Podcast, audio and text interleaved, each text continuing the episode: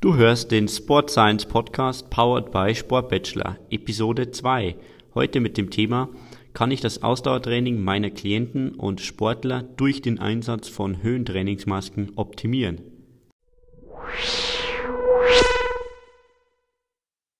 Hallo und herzlich willkommen zum Sport Science Podcast zur zweiten Episode. Mein Name ist Christian Hasselbeck, ich bin dein Gastgeber heute in diesem Podcast. Ich freue mich, dass du dabei bist. Heute mit dem Thema Höhentrainingsmasken kann man dadurch das Ausdauertraining effektiver gestalten und kann man dadurch sogar Höhentraining simulieren. Das ist unser heutiges Thema im Sport Science Podcast. Bevor wir loslegen, noch der Sponsor dieser Show. Diese Show wird dir präsentiert vom Science Update von Sport Bachelor.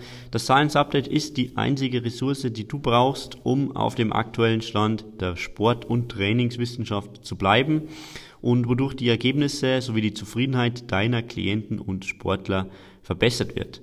Mit dem Science Update erhältst du monatlich ein kündbares Mitgliedschaftsprogramm, welches das Rätselraten aus deinem Training und Coaching nimmt und aktuelle sportwissenschaftliche Studien anschaulich und praxisorientiert in einer PDF zusammenfasst. Du erhältst das Science Update jeweils zum ersten des Monats per E-Mail, sodass du es immer und überall lesen kannst. Schlussendlich hilft es dir dabei, bessere und schnellere Ergebnisse gemeinsam mit deinen Klienten und Sportlern zu erzielen. Sichere dir noch heute deine Ausgabe des Science Update und ähm, dazu einfach auf sportbachelor.com slash Science Update gehen. Dort kannst du dir die aktuelle Ausgabe sofort downloaden und die weiteren Ausgaben dann monatlich ganz bequem per E-Mail in deinem Postfach runterladen. Kommen wir jetzt zum Thema dieses Podcasts und dazu wollen wir uns genauer heute eine Studie aus dem Jahr 2016, die im Journal of Sports Science veröffentlicht wurde, ansehen ähm, mit dem Titel Was bewirken Trainingsmasken beim Intervalltraining am Fahrradergometer? Ja, was war das Ziel der Untersuchung? Das Ziel der Forscher war es herauszufinden, ob es äh, bei einem sechswöchigen Intervalltraining, bei einem hochintensiven Intervalltraining am Fahrradergometer mit einer Trainingsmaske mehr dazu gleich zu günstigeren, also besseren Trainingsanpassungen kommt als beim Training ohne Maske. Ja, die Höhentrainingsmasken, vielleicht hast du schon einmal eine gesehen oder vielleicht besitzt du selber eine. Ähm, Höhentrainingsmasken simulieren oder geben vor, Höhentraining zu simulieren. Das heißt, man bindet sich eigentlich in diesem Sinne eine Maske vor die, vor die Atemorgane, also vor Mund und Nase. Und in diesem Sinne schaut das Ganze dann, wenn man dadurch damit durch die Gegend läuft, etwas komisch aus. Leute, die nicht aus diesem Bereich sind, werden sich wahrscheinlich ab und zu wundern, was das Ganze soll. Und ähm, damit du als Coach jetzt auch weißt, ob das wirklich für die Ausdauerleistungsfähigkeit etwas bringt, diese Episode des Sport Science Podcast. Kommen wir zur Methodik dieser Studie. Rekrutiert wurden 24 moderat trainierte Studenten, die äh, in zwei Gruppen randomisiert eingeteilt wurden. Die eine Gruppe führte das Training mit den Höhentrainingsmasken durch, die andere Gruppe führte das hochintensive Intervalltraining ganz regulär ohne Maske durch. Wie sah das Intervalltraining aus? Zuerst wurde fünf Minuten niederintensiv aufgewärmt, also fünf Minuten Warm-up gefolgt vom 20-minütigen Intervalltraining. Dabei wurde 10 mal 30 Sekunden am Peak Power Output trainiert. Was ist der Peak Power Output bzw. wie wird er bestimmt? Dazu führten die Probanden vor diesen Trainingseinheiten einen V2 Max Test durch und der Peak Power Output ist dann entsprechend definiert als die letzte Stufe, die im V2 Max Test, also im Ausbelastungstest, noch realisiert werden konnte. Das war dann entsprechend die Trainingsintensität für das Intervalltraining. Nach diesen 30 Sekunden am Peak Power Output wurde jeweils bei 25 Watt für 90 Sekunden trainiert. Das heißt, das Belastungs- ähm, Erholungsverhältnis lag hier bei 1 zu 3, das heißt 30 Sekunden intensiv am Peak Power Output, gefolgt von 90 Sekunden jeweils aktive Erholung bei 25 Watt. Am Schluss jeder Trainingseinheit, das heißt nach diesen 10 Intervallen, kam es zu einem 5-minütigen Cooldown. Positiv ist, dass sowohl die Trainingsintensität als auch entsprechend der Widerstand der Trainingsmaske über die Zeitdauer der sechswöchigen Intervention angepasst wurde. Trainiert wurde zweimal pro Woche, wie gesagt, mit dem gewählten Protokoll über sechs Wochen hinweg. Was sind die Ergebnisse der Studie? Beginnen wir mit der V2 Max bzw. mit der Veränderung der V2 Max mit bzw. ohne Trainingsmaske. In der Gruppe mit Trainingsmaske veränderte sich die V2 Max signifikant, das heißt sie erhöhte sich signifikant um 16,5 Prozent von im Mittel 44,8 Milliliter pro Kilogramm pro Minute auf im Mittel 52,2 Milliliter pro Kilogramm pro Minute. In der Gruppe ohne Trainingsmaske erhöhte sich die maximale Sauerstoffaufnahme, die V2 Max, ebenfalls signifikant von 43,6 Milliliter pro Kilogramm pro Minute auf 49,5 Milliliter pro Kilogramm pro Minute, was eine Erhöhung um 13,5 Prozent entspricht. Wenn man dann die beiden Gruppenunterschiede bzw. die Veränderungen der VO2 Max miteinander vergleicht, konnte hier kein signifikanter Gruppeneffekt gefunden werden. Das heißt, die Trainingsmaske änderte die VO2 Max nicht signifikant besser als entsprechend das Verwenden von keiner Trainingsmaske, also das normale Trainieren. Der Peak Power Output, also die maximale Wattzahl, die im Training erreicht wurde, hat sich in beiden Gruppen signifikant erhöht. In der Maskengruppe um 13,6% und in der Kontrollgruppe um 9,9%. Zwischen den Gruppen konnte aber kein signifikanter Unterschied bezüglich des Peak Power Output in Watt festgestellt werden. Spannend zu sehen ist aber, dass sich einige Parameter bezüglich der Ventilation nur in der Gruppe der Trainingsmaske äh, verbesserten. Zum Beispiel die ventilatorische Schwelle, ähm, entsprechend also die erste ventilatorische Schwelle hier gemeint. In der Maskengruppe verbesserte sich diese um 14 Prozent. Das heißt, die ventilatorische Schwelle trat in der, im Eingangstest bei der Gruppe mit der Trainingsmaske bei im Schnitt 29,4 Milliliter pro Kilogramm pro Minute auf.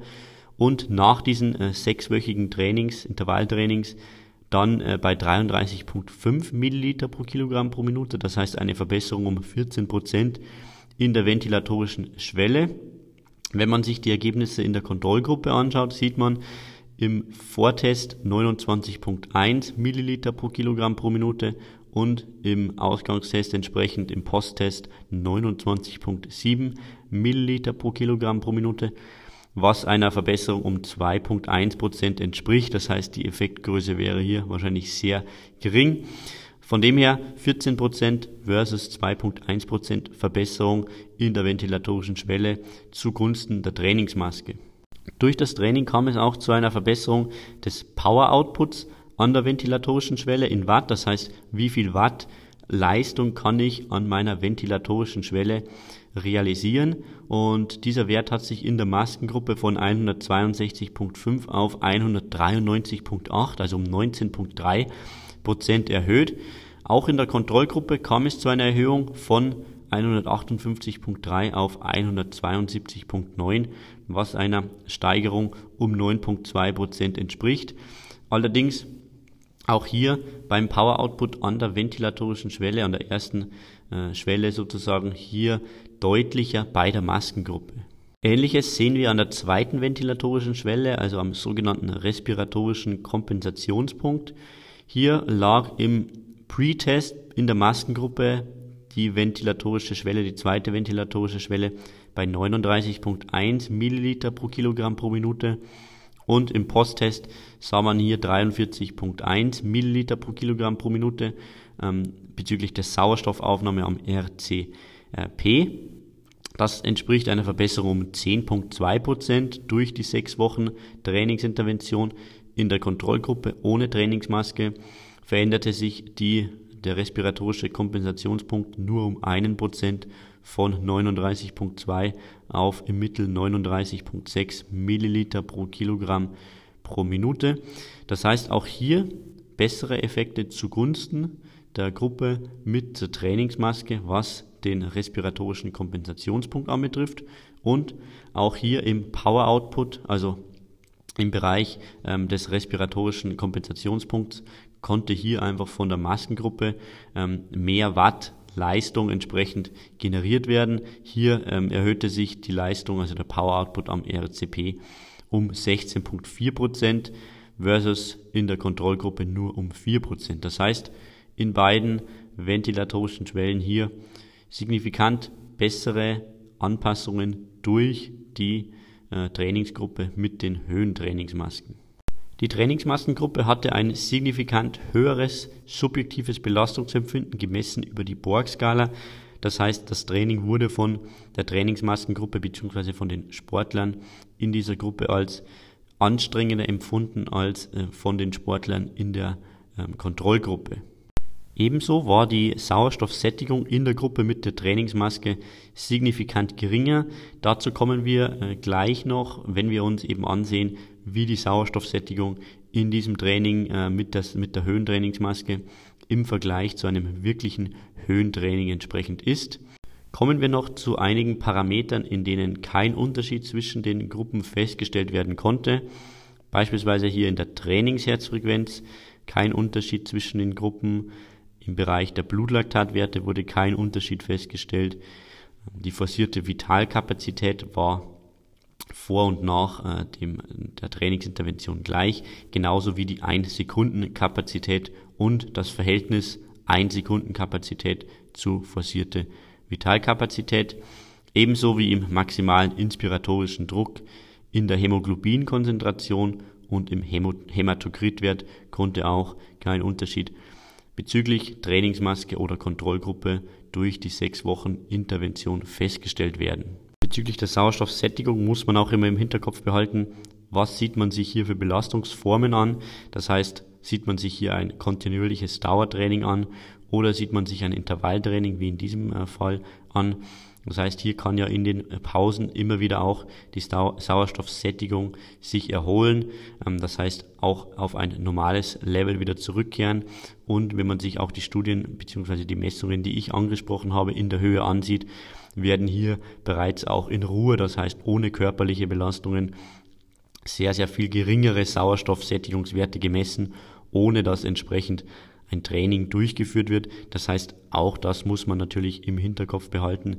Trainiert man in einer solch angesprochenen Höhe, dann in, in diesem Fall ein Intervalltraining, dann wären die Sauerstoffsättigungswerte hier sicherlich noch einmal sehr viel geringer.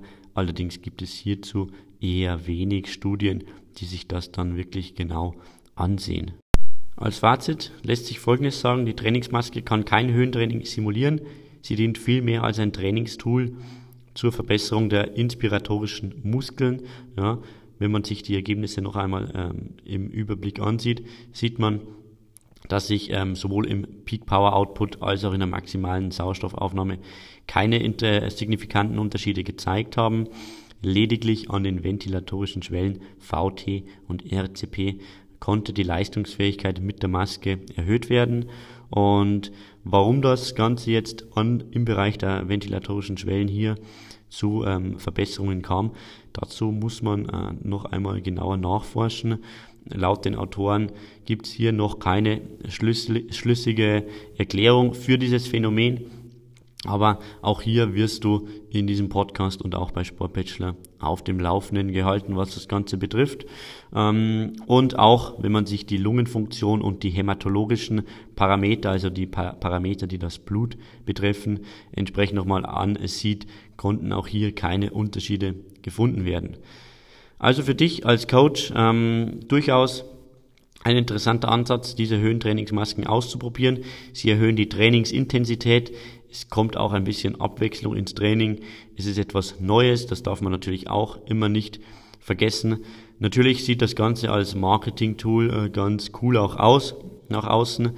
Ähm, aber natürlich muss man als Coach auch hier ganz klar immer auch aufklären, welche ähm, Evidenzen liegen vor, also welche Effekte liegen wirklich, können hier wirklich nachgewiesen werden und in welchen Bereichen kommt es durch die Sauerstoffmaske zu keinen Veränderungen. Das hast du mit diesem Podcast gelernt. Dieses Thema findest du auch im Science Update noch einmal ausführlich, wie besprochen. Auf sportbachelor.com slash Science Update kannst du das Science Update downloaden, wenn du Interesse hast, das Ganze in Schriftform und noch einmal ausführlicher dir durchzulesen. Ja, das war's für heute vom Sport Science Podcast. Ich hoffe, du hast hier einen Nutzen draus gezogen und ähm, weißt jetzt etwas mehr Bescheid über Höhentrainingsmasken.